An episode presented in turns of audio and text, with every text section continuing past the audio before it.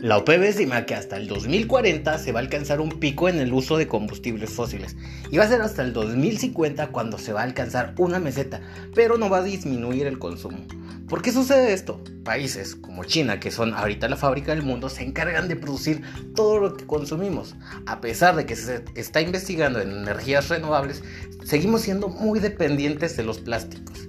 Si miras a tu alrededor, casi cualquier cosa que veas está hecha en China y contiene plásticos. La mayoría de los países europeos ha trasladado su contaminación a China. Y no quiere decir que estén contaminando menos, simplemente están dejando de producir. Es como cuando tiras la basura en el patio del vecino.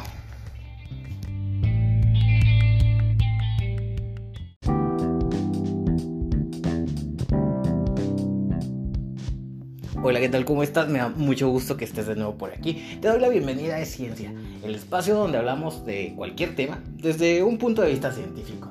Te invito a que te quedes hasta el final porque vamos a descubrir juntos los intereses que mueven al petróleo. Comenzamos.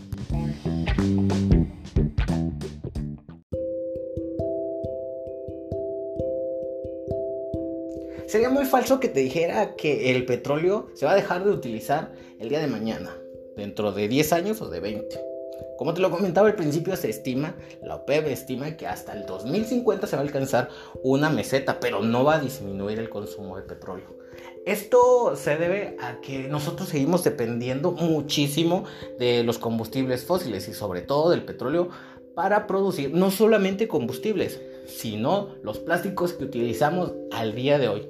Si te das una vuelta rápido en la habitación donde estás, vas a encontrar plástico por todos lados y componentes chinos hasta en tu iPhone, aunque no lo queramos reconocer prácticamente, el iPhone es chino. Entonces, para ello se utilizan grandes cantidades de petróleo para poder satisfacer esa demanda. Desde la ropa que estás utilizando, la comida que hoy ingeriste, todo completamente ha sido eh, producido a partir de derivados del petróleo. Es muy difícil entender esto, ya que mucha gente cree que solamente el petróleo se utiliza para combustible, pero no.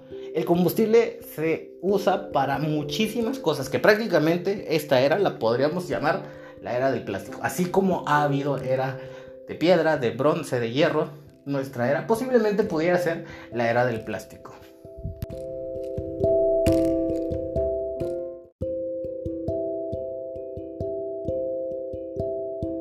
Pero si esto que te estoy contando te perturba bastante, agárrate más porque el consumismo es lo que nos ha llevado a esta situación. Son los países más ricos los que contaminan y los que gastan ingentes cantidades de energía.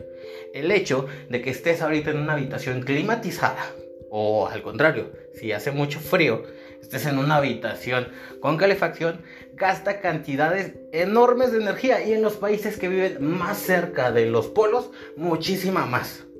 El detalle aquí es que ese consumismo desmedido es lo que nos ha llevado a contaminar el planeta de una manera desbordada. Entonces está surgiendo un movimiento donde las potencias más ricas exigen a las potencias en vías de desarrollo que dejen de, de, contaminar, que se unan a ellos y que se salten ese proceso. Digo, las, las grandes potencias ya vivieron esta etapa donde contaminaron muchísimo y lo único que hicieron fue trasladar su contaminación a los países más pobres. Es una verdad que los países ricos actualmente están dejando de producir lo que consumen y simplemente están trasladando su contaminación a China, a Sri Lanka, a Indonesia, a todos los países asiáticos que son eh, manufactureros, a México o América Latina.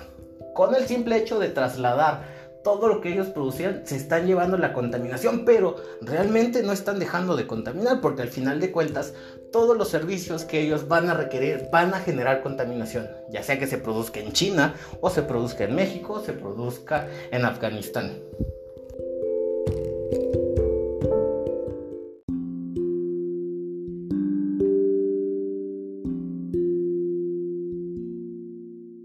Bueno, pero ¿qué podemos hacer? ¿Habrá una manera de sustituir los plásticos? Ya lo hicimos en el pasado y no nos fue bien. En el pasado se utilizaba el marfil de los elefantes para producir casi la mayoría de las cosas o utensilios que hoy día están producidos con plástico. Y casi terminamos con la extinción de una especie. Realmente el problema de fondo no es dejar de utilizar los combustibles fósiles, es esa gran ambición y ese consumismo desmedido al que las grandes potencias y las más ricas están acostumbradas. Es muy falso exigirle a países como Guatemala o países del África Occidental que dejen o que se unan a energías renovables cuando realmente el problema no son ellos. El, el, real problema es el consumismo de los países como Estados Unidos, como Londres, y, como Inglaterra, perdón, la Gran Bretaña, Francia, Alemania, Rusia, que son los países que más consumen energía. Entonces aquí se vuelve un tiro y afloja en el que los países ricos que ya vivieron por ese proceso en el de eh, evolucionar en el cambio energético, le piden a los países en vías de desarrollo que se brinquen. Es un poco hipócrita de parte de los países más ricos querer que en todo el mundo se empiecen a implementar energías verdes o energías más amigables con el medio ambiente cuando ellos fueron los primeros contaminaron bastante. Si nos vamos a las estadísticas, Reino Unido en su proceso industrial, cuando fue la gran revolución industrial, contaminó muchísimo, muchísimo más que lo que ha contaminado al día de hoy los países latinoamericanos. Entonces, realmente los que están causando esta problemática del calentamiento global son los países más ricos, realmente son los que consumen más y el consumismo realmente es lo que está detrás del calentamiento global, no la contaminación. El hecho de que eh, China produzca prácticamente todo, todo lo que hay en el mundo, solamente está evidenciando que no se están haciendo las cosas bien, que la contaminación se está enviando hacia China, no está dejando, no está desapareciendo. Esto se ha vuelto un tema político que no vamos a tocar en este, en este podcast, pero realmente se ha utilizado como herramienta o como arma política para criticar a China de que contamina demasiado cuando realmente está contaminando por culpa de los países que llevan su producción hacia allá. Sea como sea, seguimos dependiendo mucho del petróleo y vamos a seguir dependiendo.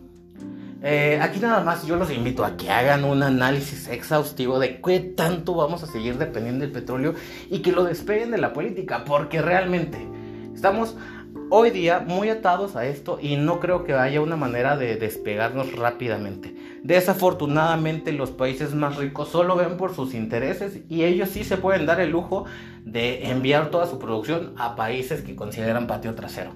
Quiero que lo analices de esta manera y nos vemos en un próximo episodio. Thank you.